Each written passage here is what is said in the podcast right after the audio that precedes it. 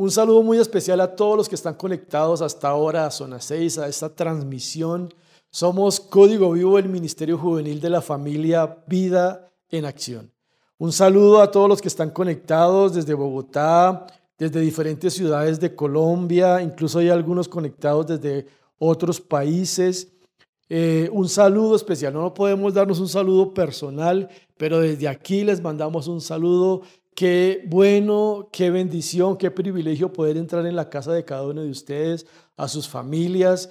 Eh, sabemos que en este momento hay abuelitos, hay papás, hay nietos, hay hijos que están reunidos en familia esperando que Dios les hable, esperando que Dios haga algo. Y estos momentos son muy bonitos, hay que aprovecharlos al máximo en familia. Ahí donde están ustedes, dele gracias a Dios por este momento que nos está regalando. Dios nos regala estas redes, nos regala el internet, nos regala las cámaras, todo esto para poder llegar a sus casas. Estamos trabajando con un equipo, estábamos trabajando fuerte, estamos orando para que Dios se mueva por medio de estos medios y así lo está haciendo el Espíritu Santo. En este momento, el Espíritu Santo se está moviendo en tu casa, en tu familia. Y les quiero contar la historia de una ciudad una ciudad amurallada, una ciudad fuerte, pero en ese momento eh, la ciudad estaba siendo acosada por el enemigo, estaba siendo sitiada, rodeada, no podía entrar nadie, no, podría, no podía salir y duraron muchos meses así. Se acabó la comida, se acabó la provisión, la gente se estaba muriendo de hambre. Dice la historia que incluso se estaban comiendo los hijos. Terrible. Ustedes dirán, pero ¿Cómo se le ocurre, pastor, hablar de eso tan feo en este tiempo? Es porque Dios nos va a llevar a algo. Se vendían las cabezas de los burros para comer. Eran carísimas las cabezas de los burros. Pueden imaginarse eso. Hasta el excremento de las palomas era costosísimo. No había nada que comer. Se vendían cosas que no se comían, cosas impuras que el pueblo judío en ese tiempo tenían. Eh, lo veía como cosas impuras. Era tanta el hambre que tenían que todo eso lo consumían y era costosísimo, era difícil de conseguir. Pero en esos momentos tan duros que estaba viviendo esta ciudad, apareció un hombre de Dios. Apareció Eliseo, apareció con una palabra de parte de Dios para el pueblo. En estos momentos tan duros que estamos viviendo a nivel mundial, Dios sigue hablando, Dios se sigue moviendo, Dios sigue actuando. Y este hombre le trae un mensaje al rey de parte de Dios. Y está en el segundo libro de los Reyes, capítulo 7, versículo 1. Dice, Eliseo le respondió, escucha el mensaje del Señor. Esto dice el Señor, mañana a esta hora en los mercados de Samaria, tres kilos de harina selecta costarán apenas una pieza de plata y seis kilos de grano de cebada costarán apenas una pieza de plata. El funcionario que atendía al rey le dijo al hombre de Dios, eso sería imposible aunque el Señor abriera las ventanas del cielo, pero Eliseo le respondió, lo verás con tus propios ojos, pero no podrás comer nada de eso. Lo primero que este hombre, que este siervo de Dios le dice al rey es, escucha el mensaje del Señor.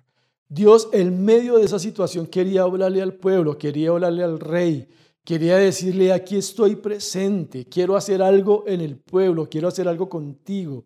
Dios aún tenía un mensaje para el rey. Este rey le estaba echando la culpa a Dios de toda su desgracia, de toda la desgracia que estaba pasando en el pueblo. Le echaba la culpa a Dios, le echaba la culpa al hombre de Dios, al profeta, a Eliseo.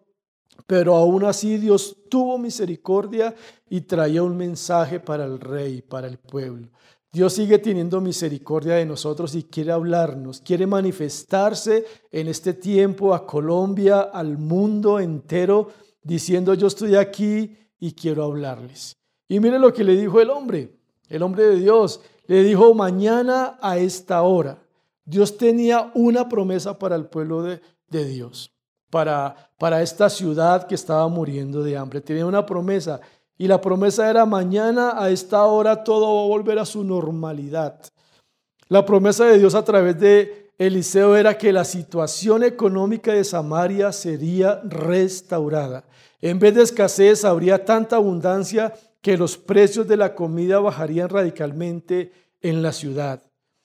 Había una hambruna tremenda. El profeta dijo que las condiciones iban a cambiar. Eso tenía fecha de caducidad.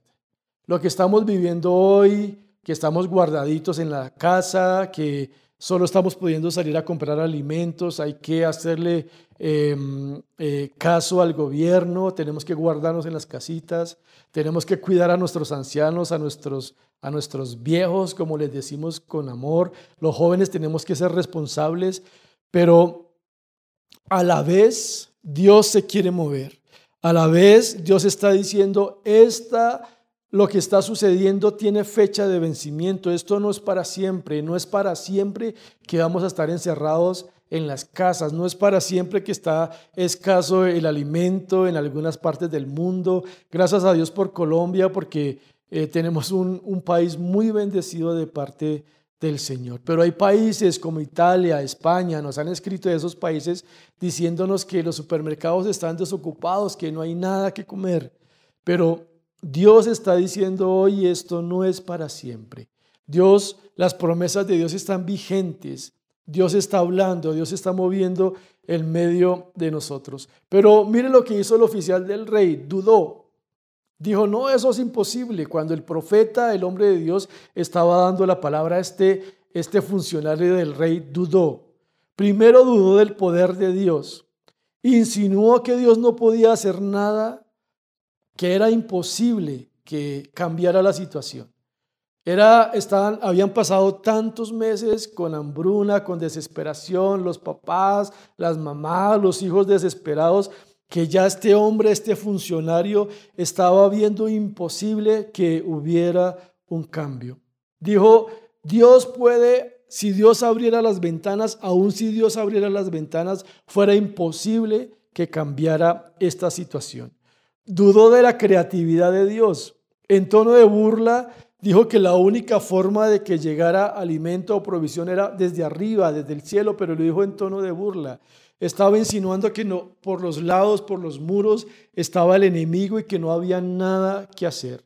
Estaba, estaba dudando de la creatividad de Dios. En estos momentos de pronto no sabemos qué hacer, hay pastores que no saben qué hacer porque la iglesia está cerrada, hay eh, papás que no saben qué hacer porque no saben qué va a pasar con su trabajo, eh, con su quincena, no se sabe qué hacer y estamos esperando que Dios actúe de la misma forma que ha actuado siempre, pero Dios en este tiempo se quiere mover de una forma diferente, de una forma creativa.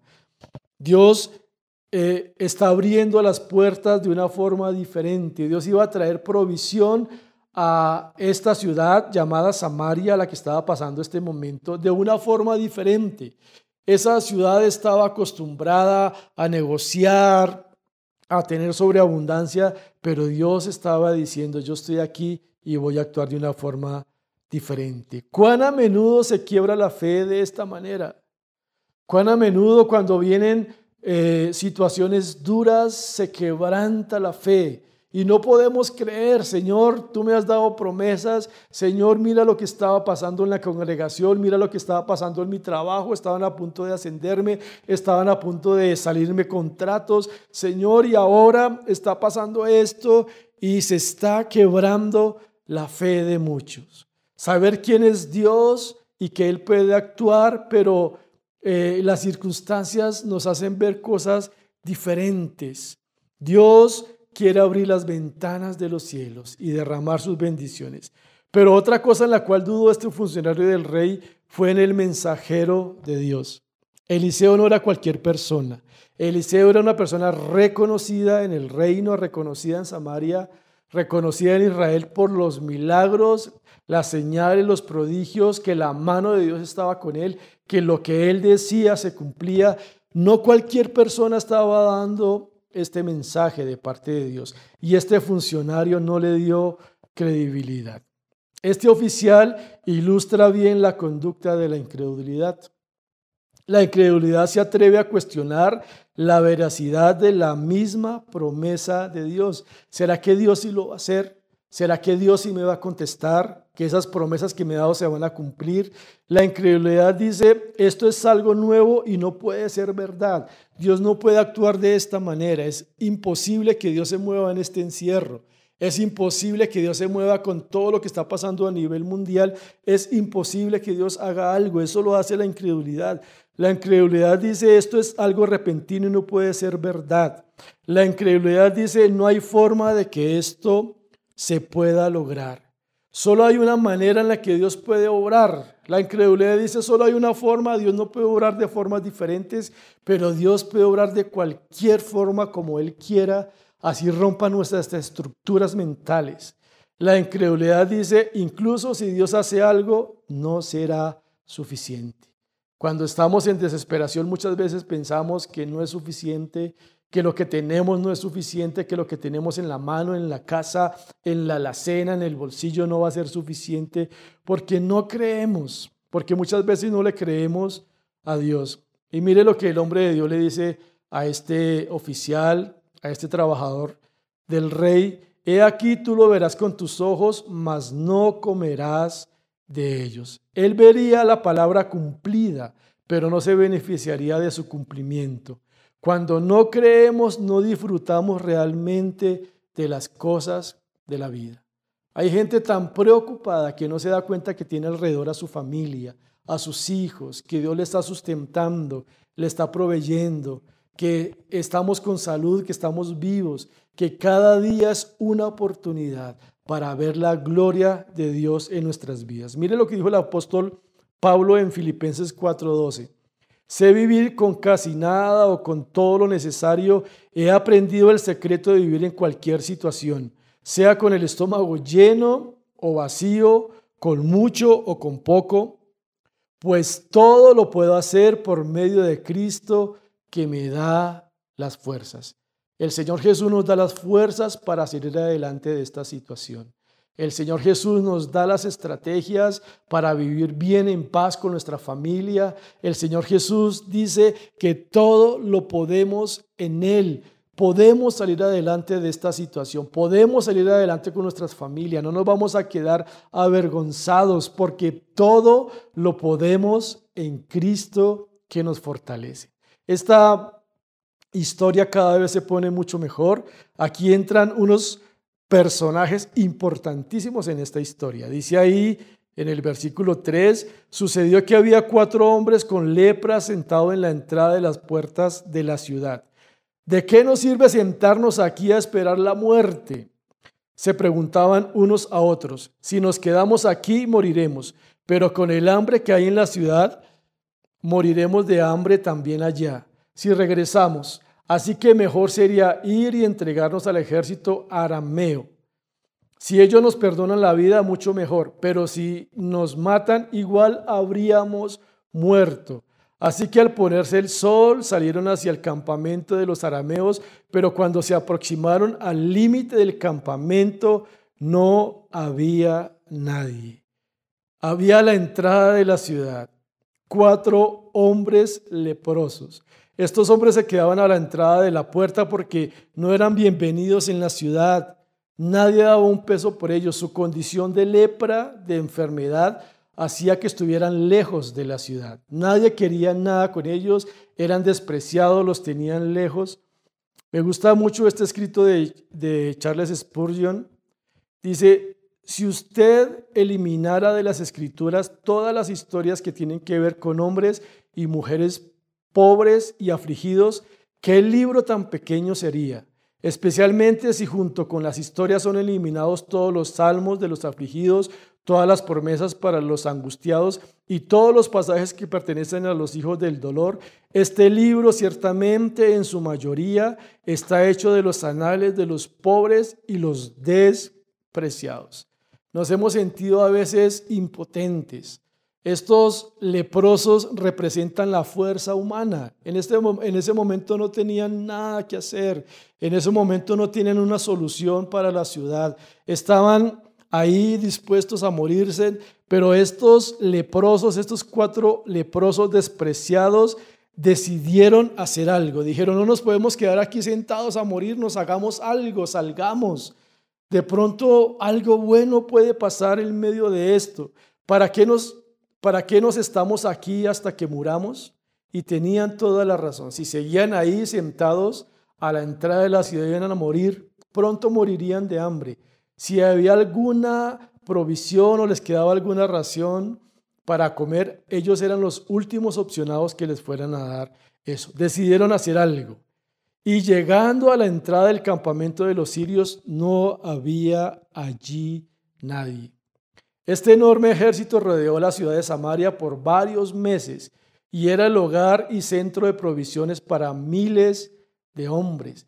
Ese campamento del pueblo enemigo estaba rodeando toda la ciudad, habían tiendas y había miles de provisiones ahí. Cuando los leprosos llegaron a ese lugar, no había absolutamente nadie, estaba todo desocupado. Llegaron, vieron provisiones, vieron un campamento militar, pero sin gente, pero con muchas provisiones, con alimentos, con ropa. Posiblemente estos leprosos ocasionaron el milagro. Es una interpretación propia, pero posiblemente mientras ellos se pararon, decidieron hacer algo y empezaron a caminar hacia la ciudad. posiblemente ellos provocaron ese milagro de que el pueblo enemigo saliera corriendo. De pronto sus pisadas de esos cuatro leprosos eran como las pisadas de un ejército poderoso, porque dice que que este ejército se confundió y pensó, pensaron que venían muchos enemigos en contra de ellos. Al caminar, a medida que iban caminando estos leprosos a este sitio, Dios permitió que los enemigos salieran corriendo y dejaron allí eh, un gran botín. ¿Qué vamos a hacer en medio de esta situación? ¿Quedarnos en un rincón o levantarnos a hacer algo? A provocar los milagros de Dios. Tú, papito, que me estás escuchando, familia, hijos, ustedes pueden provocar milagros de Dios en su casa. Allá que están todos, que no podemos salir, podemos provocar los milagros del Señor en, medio de esta situación tan dura que se está viviendo. Nosotros, los hijos de Dios, podemos provocar milagros. Podemos hacer que Dios traiga sanidad, que traiga restauración cómo Dios provocó que los sirios abandonaran el campamento. Ahí el versículo 6 dice, pues el Señor había hecho que el ejército arameo escuchara el traqueteo de carros de guerra a toda velocidad, el galope de caballos y los sonidos de un gran ejército que se acercaba. Por eso gritaron unos a otros, el rey de Israel ha contratado a los hititas y a los egipcios para que nos ataquen. Así que se llenaron de pánico y huyeron en la oscuridad de la noche, abandonaron sus carpas, sus caballos, sus burros y todo lo, demás y corrieron para salvar su vida. Israel estaba indefenso. El pueblo de Dios estaba asustado, esta ciudad estaba asustada, Samaria, todos estaban asustados desde el rey, las familias, los funcionarios, todos estaban asustados e indefensos. Pero Dios no estaba indefenso, Dios estaba con ellos. El Todopoderoso estaba a punto de irrumpir en la vida, esos de repentes de Dios. Tú estás ahí en tu casita, con tu familia, con tus hijos, y estás preguntando, Señor, o estás diciendo, Señor, haz, algo. Y de un momento a otro vienen los de repentes de Dios. Él atacó al ejército sirio con tan solo provocarles que escucharan el estrépito de un ejército. Todo fue dejado atrás, dejando a los improbables leprosos para que tomaran el botín del campamento. Unos pobres leprosos fueron los encargados de encontrar un botín, fueron los privilegiados de encontrar un botín. Y era increíble que ya no estaba el enemigo, que ya se habían ido, que ya Samaria había sido libre, que el sitio, eh, lo que la tenían rodeada ya había terminado, a pesar de que ninguno en la ciudad sabía lo que había pasado. La ciudad no sabía que ya era libre. Ya el enemigo no estaba, pero sin embargo dentro de la ciudad, dentro de Samaria, aún la gente estaba desesperada. Aún la gente estaba diciendo, me moriré, mis hijos se morirán, no hay nada que comer, no hay esperanza para nosotros. Estaban esperando la muerte por el hambre, estaban escondidos, atemorizados, estaban encerrados como en cadena perpetua. Llevamos cuatro días de, cuarentena, desde, el miércoles, lo anterior se supone que era un simulacro, Llevamos cuatro días de cuarentena y hay gente desesperada en sus casas, que quieren salir de sus casas. Esta gente llevaba meses sin saber que a poca distancia estaba la provisión de Dios. Mire lo que dice Efesios 1.3. Toda la alabanza sea para Dios, el Padre de nuestro Señor Jesucristo, quien nos ha bendecido con toda clase de bendiciones espirituales en los lugares celestiales, porque estamos unidos a Cristo. Ya tenemos las bendiciones a nuestra disposición. Ya tenemos la provisión de Dios a nuestra disposición. Ya tenemos la mano de Dios a nuestra disposición. Solo es que nos levantemos en fe, le creamos a Dios, no nos desesperemos en las casas. Si tú te estás desesperando en la casa, hoy Dios te está diciendo, no te preocupes, que hay provisión para ti hay provisión para tu familia. El que proclama el nombre de Jehová no, no, será avergonzado. Y en este momento, en el nombre de Jesús, hay provisión para tu familia. Viene provisión para tus hijos, viene provisión para tu economía. Ustedes empresarios que me están viendo, que están pensando cómo sacar esa empresa adelante, Dios te va a usar en este tiempo para sacar adelante esa empresa y para darle empleo a familias. Dios va a enviar provisión para ti, para tus empleados. Los que están diciendo, ¿qué va a pasar con mi trabajo? Dios te está diciendo, no te preocupes, ponte en mis manos que hay provisión para ti. Dice el Salmo 23, 4 aunque ande en valle de sombra de muerte, no temeré mal alguno, porque tú estarás conmigo. En este momento estamos pasando por el valle de la sombra, de la muerte. La muerte está rondando por todas las partes del mundo, pero dice, aunque ande en este valle de sombra de muerte, no temeré, porque tú, Dios, está conmigo. Y esta parte muy hermosa, Dios aún nos sigue amando. Mire lo que dice Romanos 8:35. ¿Acaso hay algo que pueda separarnos del amor de Cristo? ¿Será que Él ya no nos ama si tenemos problemas o aflicciones? Si somos perseguidos o pasamos hambre o estamos en la miseria o en peligro o bajo amenaza de muerte. Como dicen las escrituras, por tu causa nos matan cada día, nos tratan como ovejas en el matadero.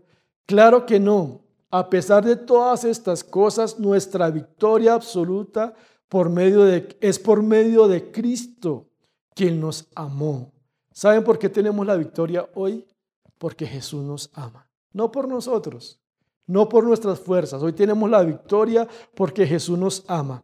Y estoy convencido de que nada jamás podrá separarnos del amor de Dios, ni la muerte, ni la vida, ni ángeles, ni demonios, ni nuestros temores de hoy, Nuestras, ni nuestras preocupaciones de mañana, ni siquiera los poderes del infierno pueden separarnos del amor de Dios.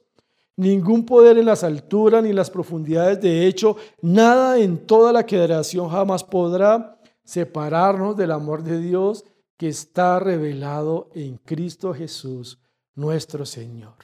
Tenemos la provisión, tenemos la sanidad, porque estamos pegados a Jesús y porque Jesús nos ama. Si tú no conoces a Dios, si tú estás viendo este video esta transmisión y no conoces a Dios, déjame decirte que Jesús te ama y te quiere bendecir y te quiere sanar. Si estás enfermo, si de pronto tienes el coronavirus, si de pronto te diagnosticaron positivo, Jesús te puede sanar. Jesús te puede restaurar porque por eso Él murió en la cruz del Calvario. Y como dice aquí, la victoria la tenemos porque Jesús nos ama. Y mire lo que sigue pasando con estos personajes, estos leprosos. Entraron en una tienda y comieron y bebieron.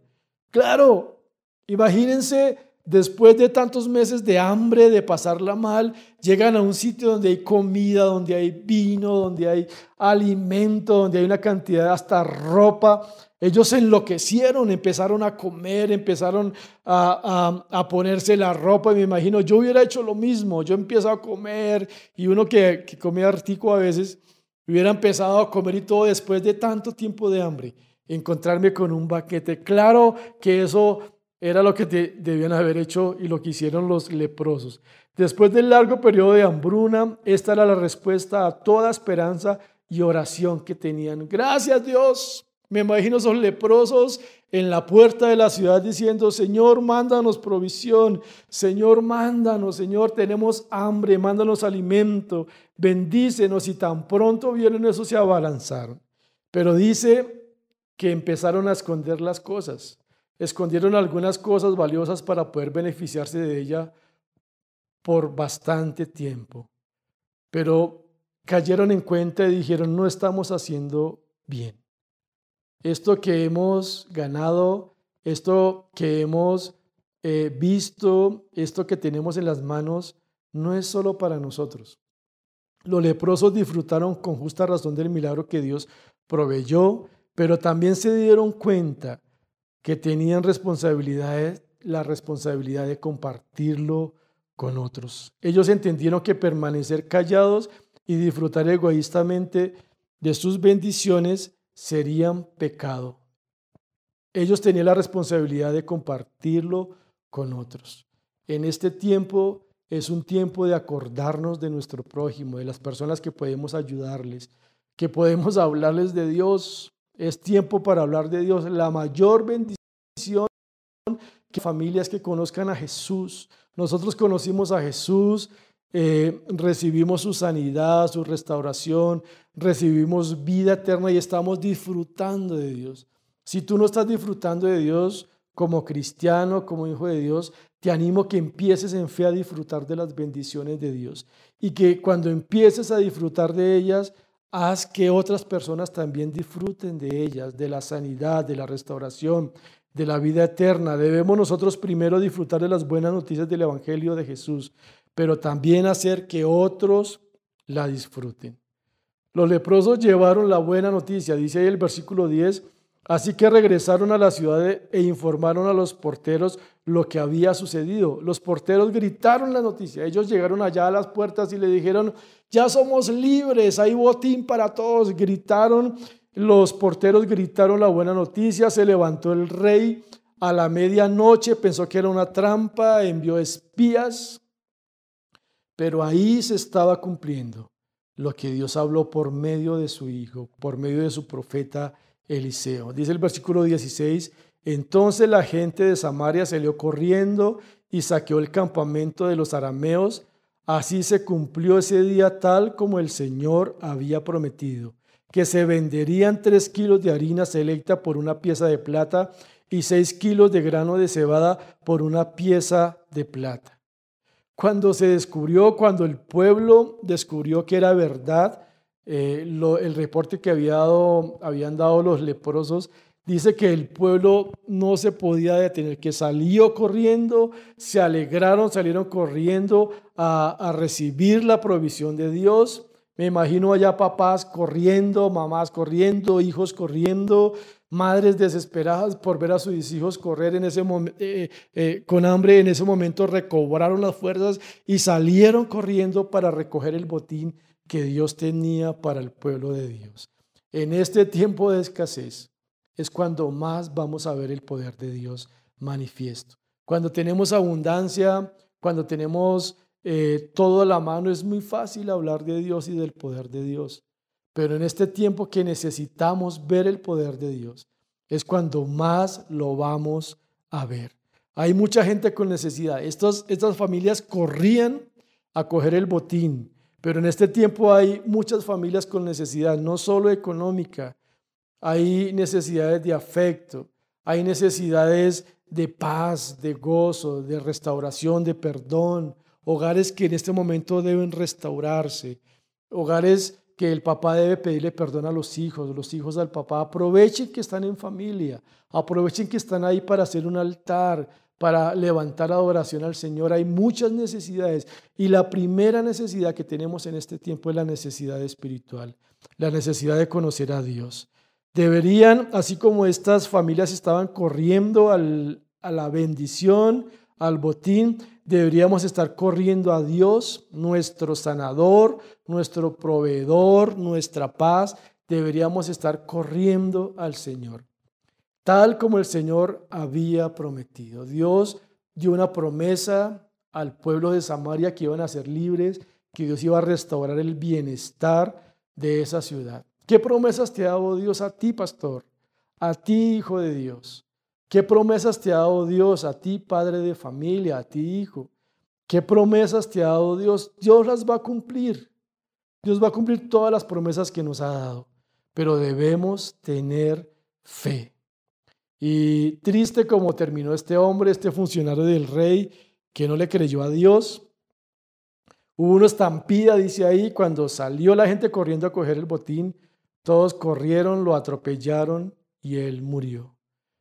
Debido, debido a su incredulidad, vio a otros disfrutar de las bendiciones, pero él no pudo hacerlo. Este es el tiempo de creer en Dios, de no, de no solo ver cómo Dios bendice a otros y a mí no me bendice. Es tiempo de ver la bendición también en mi vida. Dice Hebreos 11:6, de hecho, sin fe es imposible agradar a Dios. Todo el que, se, el que desea acercarse a Dios debe creer que Él existe y que Él recompensa a los que lo buscan con sinceridad. Es tiempo de buscar a Dios con sinceridad, de acercarnos a Él con fe, sabiendo que Él nos escucha, no dejarnos llevar por la desesperación de este tiempo, de atormentarnos, de agarrarnos la cabeza y ¿qué será de mí? No es, Señor, estoy en tus manos. Es tiempo de volver a los brazos de Jesús. Y termino con esto. Dice Mateo 23, 37, es algo muy hermoso pero a la vez triste. Dice el Señor Jesús refiriéndose a su ciudad. Oh Jerusalén, Jerusalén, la ciudad que mata a los profetas y apedrea a los mensajeros de Dios. ¿Cuántas veces quise juntar a tus hijos como la gallina protege a sus pollitos debajo de sus alas, pero no me dejaste? Mucha gente en Colombia, mucha gente en el mundo no ha querido escuchar la voz de Dios por medio de sus profetas, por medio de sus pastores. Yo sé que hay gente, que hay pastores falsos, que hay falsos profetas que se han querido enriquecer y se han enriquecido eh, tratando de llevar el Evangelio de una forma engañadora. Pero por culpa de ellos no se puede mirar mal a los hijos de Dios, a los siervos de Dios. En Colombia hay muchos siervos de Dios. Está el pastor Andrés Corson, está el pastor eh, eh, Eduardo Cañas, está Ricardo Rodríguez, están grandes hombres de Dios en Colombia que están predicando el Evangelio. Eh, Silvio Hernán Barahona, mi pastor, el pastor general de, de Vida en Acción, son hombres enviados por Dios, escuchémoslos. No cerremos nuestros oídos porque el Señor Jesús decía, oh Jerusalén, la ciudad que mata a los profetas y apedreas a los mensajeros de Dios. Hay muchos hombres de Dios en este momento que traen un mensaje de parte de Él. Hay muchos profetas de parte de Dios queriendo traer un mensaje de Dios. Pero esta ciudad, este país, este mundo no los ha querido escuchar. Y dice el Señor Jesús, ¿cuántas veces quise juntar a tus hijos como la gallina protege a sus pollitos debajo de sus alas, pero no me dejaste? Ahora mira, tu casa está abandonada y desolada. Pero hay una buena noticia, y está ahí en el versículo 39. Pues te digo lo siguiente, no volverás a verme hasta que me digas, Bendito, hasta que digas bendito, bendiciones al que viene en el nombre del Señor. El Señor Jesús está diciendo, me van a ver en Colombia, me van a ver en el mundo y van a ver mi respaldo, pero cuando digan bendito el nombre de Jesús, bendito es el Señor Jesús, es el Rey de Reyes, es el Señor de Señores. Si tú haces en tu hogar, en tu vida, en tu familia, en tu empresa, a Jesús como el rey, como el centro de tu vida, vas a empezar a ver el respaldo del Señor. Jesús aquí estaba diciendo, quiero abrigarlos. El que habita el abrigo del Altísimo morará bajo la sombra del Omnipotente. Quiero abrigarlos bajo mis alas, quiero protegerlos, pero eso va a suceder cuando me den el puesto, el lugar que yo merezco, dice el Señor Jesús. Y quiero ocupar el primer lugar en sus vidas. Que no sea el dinero, que no sea la ambición, el egoísmo, el orgullo, las peleas, que no sea eso lo que gobierne en tu hogar, la desesperación, que sea Jesús el centro de tu hogar, de tu vida, de tu familia. Señor, gracias por tu palabra, gracias por, lo que nos has hablado en esta tarde, Señor. Hoy bendigo las familias que nos están viendo, Señor. Bendigo las familias de Colombia, bendigo las familias del mundo. Permite, Señor Jesús, que nos acerquemos a ti, que conozcamos tu amor, que tengamos victoria sabiendo que tú nos amas, que nada nos puede separar de tu amor. Hoy declaro sanidad, restauración en cada vida, en cada familia, en cada persona que nos ven y reconocemos, Señor Jesús, que tú eres el Rey de Reyes y el Señor de señores, y te damos el lugar en Colombia, en nuestras vidas, en nuestras familias, en el mundo, Señor. Trae sanidad, trae restauración, elimina a este virus, Señor.